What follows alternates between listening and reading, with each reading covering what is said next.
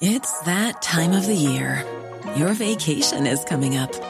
You can already hear the beach waves, feel the warm breeze, relax, and think about work. You really, really want it all to work out while you're away. Monday.com gives you and the team that peace of mind.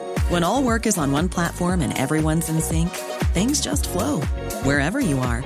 Tap the banner to go to Monday.com.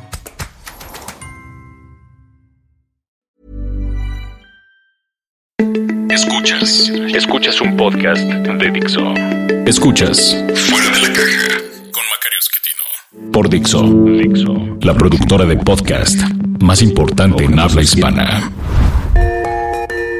Esto es Fuera de la caja Bienvenidos, yo soy Macario Esquetino, eh, bienvenidos a esta nueva emisión de este podcast Fuera de la Caja, es la emisión número 19 y como tal, siendo número impar, corresponde a una revisión de la coyuntura, eh, pues que ahora ya está muy cerca del ascenso al poder, de la llegada a la presidencia de Andrés Manuel López Obrador, que en cuestión de un par de semanas se convertirá en el presidente presidente constitucional de los Estados Unidos mexicanos, creo que ese es el nombre oficial eh, del puesto, eh, y con esto, bueno, pues eh, finalmente termina este periodo largo de una transición que en México ocupa demasiado tiempo y que podemos dividir, me parece, en dos etapas. Una primera, del día que gana la elección el señor López Obrador, el primero de julio,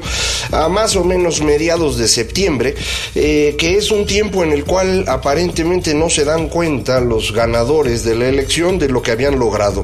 Eh, evidentemente sabían que tenían el triunfo, pero creo que no habían medido de qué tamaño era eh, su victoria. Habían obtenido no solo la presidencia, la mayoría muy amplia en ambas cámaras, una cantidad significativa de congresos locales, según mi estimación, 20 congresos locales, cinco gubernaturas y eso en los hechos les da poder absoluto en México.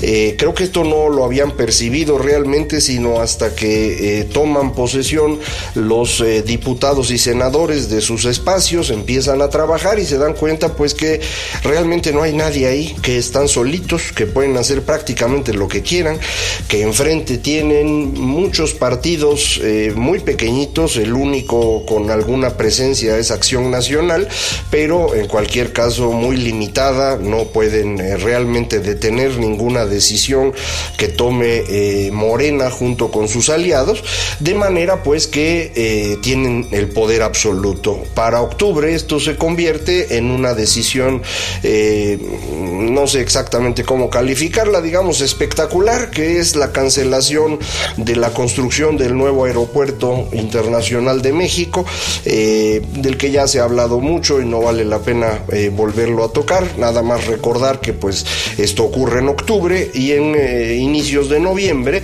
eh, empiezan a aparecer una cantidad relevante de iniciativas de ley la mayoría de ocurrencias que van teniendo distintos diputados o senadores de estos grupos que tienen hoy el poder y que las van impulsando con toda tranquilidad. Una de ellas fue muy significativa, el intento de eh, cancelar eh, comisiones bancarias de una manera, digamos, abrupta, sin ninguna discusión previa, sin conocimiento eh, de parte de los mercados involucrados, que causó una caída significativa de las acciones de los bancos en bolsa y por lo tanto de la bolsa completa, y como resultado de ello un golpe más al tipo de cambio y a la tasa de interés de largo plazo, que en suma pues nos deja a, digo, un par de semanas de que tome posesión eh, López Obrador de la presidencia en una situación económicamente muy distinta de la que existía hace apenas tres meses. Eh, hace algunos días, Enrique Quintana, eh, director del Financiero, en su columna, comentaba acerca de cómo se han incrementado los costos financieros en México debido fundamentalmente a decisiones del nuevo gobierno. No es una cuestión que venga del exterior eh, y sí ha tenido un costo tanto en bolsa de valores como en la cotización del dólar y en la tasa de interés. Eh, él no comenta acerca del bono de largo plazo, pero me parece que esto es relevante para nosotros tratar de, sumarlo. el bono a largo plazo, a 10 años, desde mediados de septiembre hasta mediados de noviembre, en un par de meses, se ha movido 150 puntos base, es decir, un punto y medio, pasa de poquito más de 7,5% a 9.2%. Eh, esto es un incremento de una quinta parte, un 20% más en el costo de cualquier financiamiento de largo plazo que se tenga en México, puesto que en ese lapso no hay un movimiento similar en los bonos de los Estados Unidos, eh, pues esto significa una ampliación de la diferencia entre ambas deudas eh, y es lo que se conoce como riesgo país, es decir, el riesgo país de México pasa de un poquito menos de 5 puntos a prácticamente seis y medio. Eh, de esto es el tamaño de las decisiones que se han estado tomando de parte del nuevo gobierno sin mucho concierto, sin mucha lógica. adicionalmente a las decisiones financieras tenemos también eh, otras cuestiones que creo que son relevantes. Una misma asociada al tema del aeropuerto, que fue esta farsa de consulta organizada por el señor López Obrador. Y digo farsa de consulta porque, bueno, pues no hubo eh, ninguna eh, cuestión elemental que debe cumplirse en una democracia liberal, ni padrón de votación, ni manera de identificar si alguien votaba una o dos veces. no había en las casillas personas que pudieran eh, compensar la dirección del voto, no únicamente de un solo grupo, eh, no había casillas suficientes. Eh, eh, creo que también es más o menos claro que no pudimos saber cómo se contaban los votos ni los resultados al respecto. Eh, entonces, bueno, pues esto es propiamente hablando lo que ahora se conoce como democracia iliberal, que es otra forma de decir autoritarismo. Se finge que la gente vota, pero en los hechos eh, simplemente se está respaldando por parte de un grupo muy pequeño de la población una decisión ya tomada por quien tiene el poder, que es el señor López Obrador Obrador. Eh, hubo personas que no les gustó esto, eh, hicieron una manifestación, en particular en la Ciudad de México, no fue una manifestación inmensa, pero se juntaron varios miles de participantes, eh, y la respuesta de López Obrador, como él ha acostumbrado, fue burlarse de esto y convocar ahora a otra nueva consulta en donde se van a decidir 10 temas distintos que van desde proyectos hasta programas sociales. si usted ya ha visto la boleta con la cual se hará esta votación en el fin de semana del 24 y 25 de noviembre, eh, pues si, si, no se enoja se va a reír. Eh, esto es una burla monumental. Eh, Además de esto, se ha tomado la decisión de construir una cosa llamada Guardia Nacional, haciendo uso de un término que ahí está en la Constitución desde hace más de 100 años, eh, desde la Constitución del 57, eh, en buena medida copiada de la Constitución de los Estados Unidos. Eh, la idea era tener un cuerpo de, en ese entonces, hombres en edad de combatir que pudieran actuar en cuestiones de emergencia. Eh, ahora se va a utilizar para cuidar la seguridad pública, asignando esta Guardia Nacional al control operativo de las Fuerzas Armadas, específicamente del Ejército. Esto es una etapa de militarización eh, más amplia, más profunda de lo que se había tenido hasta ahora. Entonces, eh, tenemos ya con esto pues una medida, mm, me parece, diferente a las que habíamos conocido, que se suma a las otras dos. Decía yo, desórdenes financieros, eh, burla de la democracia y finalmente esta militarización. Eh, la suma de estas eh, cuestiones hay que agregarle también lo que está ocurriendo en materia del control del discurso público. Eh, por un lado, se ah, ah, modifica la ley para que gobernación vuelva a tener control de eh, las emisiones públicas, en particular control directo de los medios digitales. Eh, se nombra al señor Paco Ignacio Taibo II como director del Fondo de Cultura Económica, a la esposa del señor López Obrador como directora de un consejo de memoria, mm, no sé qué más los eh, directivos de los principales medios de comunicación del país entran a formar parte del grupo asesor empresarial del, presidente eh, electo, el presidente que será constitucional en un par de semanas. Si usted suma todo esto, eh, creo que estamos hablando de un tipo de régimen político que se hizo popular hace más o menos 100 años eh, un régimen militarizado con control absoluto del discurso, eh, con una asociación específica, con un grupo del empresariado, eh, con una disrupción del sistema financiero. esta organización política o este tipo de régimen que se hizo muy popular entre los años 20 y 30 del siglo XX, tiene mal nombre hoy porque se asocia con movimientos de derecha. En realidad no era de derecha ni de izquierda, es un tipo de movimiento que consiste en mantener eh, movilizada, y perdón por la redundancia, a la población, eh, adoctrinarla en ciertas ideas, tener control del discurso público y en caso de que sea necesario hacer uso de los militares para controlar eh, el movimiento. Esto nos llevó a situaciones muy serias en los años que le los años 20 y 30 del siglo XX, eh, fueron eh, estos regímenes causantes de la caída eh, de América Latina, es el movimiento cardenista en México, el peronista en Argentina, pero también es el origen de lo que después fue la Segunda Guerra Mundial en Europa. no es únicamente Italia y Alemania, son prácticamente todos los países de Europa del Este que tuvieron regímenes de este tipo. Eh, entonces, creo que es lo que estamos viviendo en México, creo que ya lo habíamos comentado desde hace muchísimo tiempo, eh, de eso se trataba el intento del señor López Obrador de ganar la presidencia, de restaurar ese tipo de régimen político que es el que él conoció cuando era joven, en ya su versión pues muy moderada, pero fue lo que él conoció, eh, y está intentando recuperarlo, es un sistema político autoritario, corporativo, eh, que no da espacio para el funcionamiento ni de la democracia ni del mercado eh, y que mantiene el apoyo popular con base en eh, la repartición de regalos y eventualmente el control del discurso, decía yo, y finalmente, si eso no alcanza, pues con el uso de la fuerza.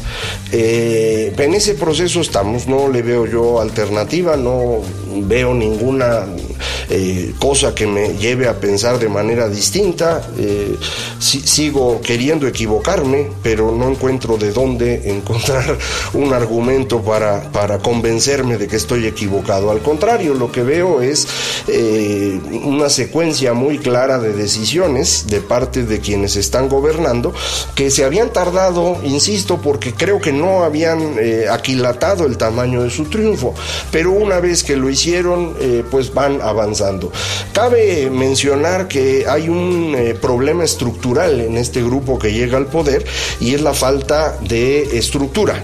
Eh, perdón otra vez por la redundancia, no tienen una eh, organización política en forma. Morena no es un partido político, eh, no tiene ni disciplina ni estructura. hay muchos grupos al interior que no coinciden en su percepción de lo que hay que hacer, salvo en subordinarse a López Obrador.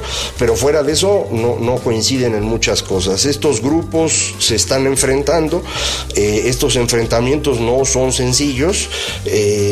yo identifico cuatro grupos, se lo he comentado en otra ocasión, el grupo de los de Marcelo Ebrard, del grupo de Ricardo Monreal, el grupo de los que yo llamo los bolivarianos, que son la dirigencia de Morena y Martí Batres, esencialmente, y finalmente el grupo que se ha conformado por la alianza entre la señora Claudia Sheinbaum y el grupo llamado Democracia Deliberada, este, este asociación de jóvenes intelectuales que pues le han estado dando respaldo ideológico a López Obrador y a Claudia Sheinbaum y que me parece pues intentan acomodarse para eh, lo que sea necesario. Hay que recordar que estas eh, son disputas estructurales y no es un asunto eh, sencillo, pero ahí están los cuatro grupos peleando, no creo yo en este momento que nadie vaya ganando con claridad, aunque hay que reconocer que Monreal ha logrado eh, pues ganarle un poco a, Martí Batres en el control del Senado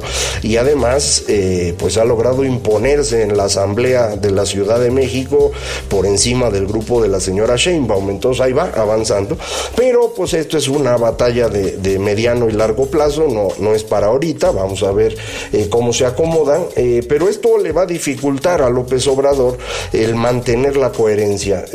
No cabe duda que a él eh, no le importa mucho la opinión eh, del público en general. Él está confiado en que entre dos terceras y tres cuartas partes de los mexicanos están muy contentos con su triunfo, lo siguen, lo apoyan y con eso le alcanza. creo que así son las cifras, entonces tiene razón en pensar algo así.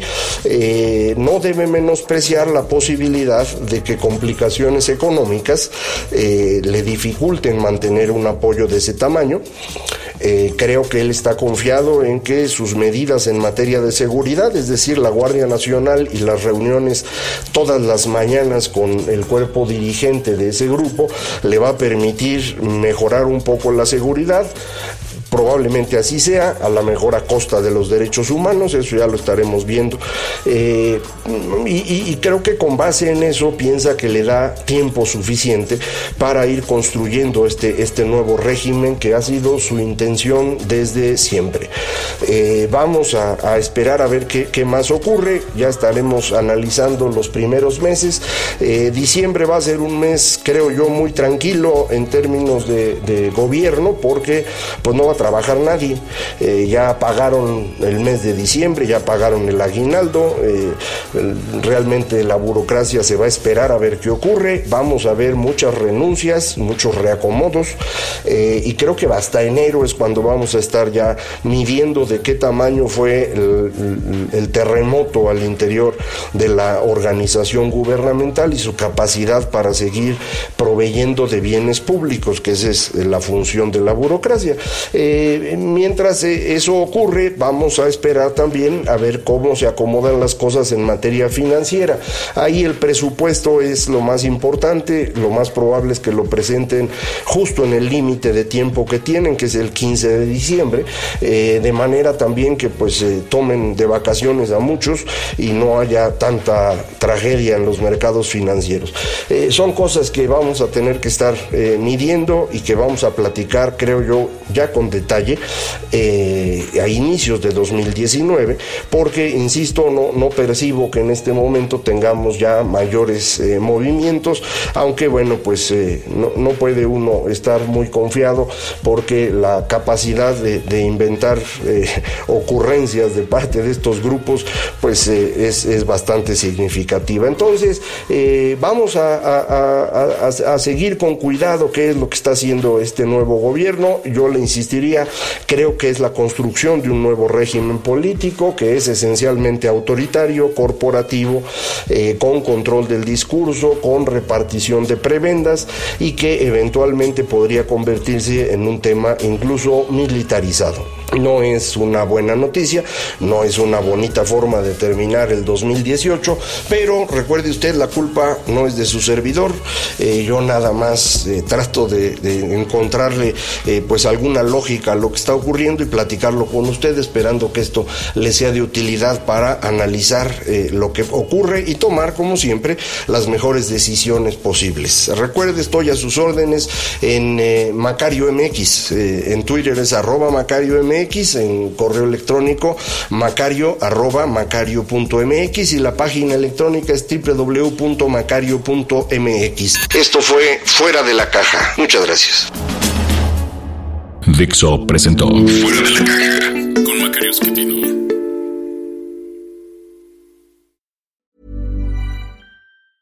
Hey, it's Danny Pellegrino from Everything Iconic.